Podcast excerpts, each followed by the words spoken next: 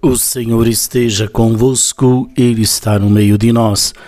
Proclamação do Evangelho de Jesus Cristo segundo Marcos. Glória a vós, Senhor. Naquele tempo, Jesus atravessou de novo numa barca para outra margem. Uma numerosa multidão se reuniu junto dele, e Jesus ficou na praia. Aproximou-se então um dos chefes da sinagoga, chamado Jairo. Quando viu Jesus, caiu a seus pés e pediu com insistência: Minha filhinha está nas últimas, vem e põe as mãos sobre ela para que ela sare e viva. Jesus então o acompanhou. Uma numerosa multidão o seguia e o comprimia.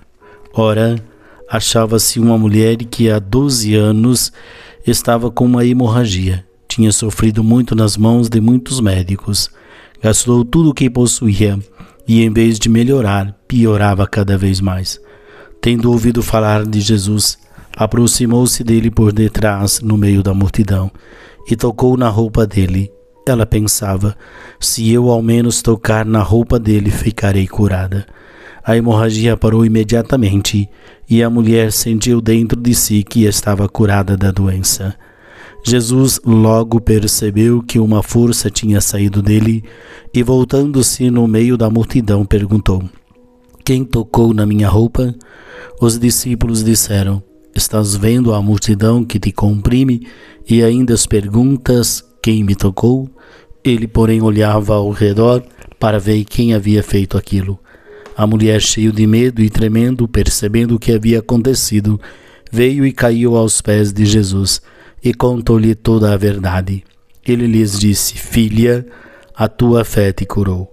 Vai em paz e fica curada dessa doença. Ele estava ainda falando quando chegaram alguns da casa do chefe da sinagoga e disseram a Jairo: Tua filha morreu. Porque ainda incomodas o mestre? Jesus ouviu a notícia e disse ao chefe da, da sinagoga: Não tenhas medo, basta ter fé e não deixou que ninguém o acompanhasse, a não ser Pedro Tiago e seu irmão João. Chegaram então à casa do chefe da sinagoga. Jesus viu a confusão e como estavam chorando e gritando. Então ele entrou e disse: Por que esta confusão e esse choro? A criança não morreu, mas está dormindo. Começaram a caçoar dele. Mas ele mandou que todos saíssem, menos o pai e a mãe da menina e os três discípulos que o acompanhavam. Depois entraram no quarto onde a criança estava.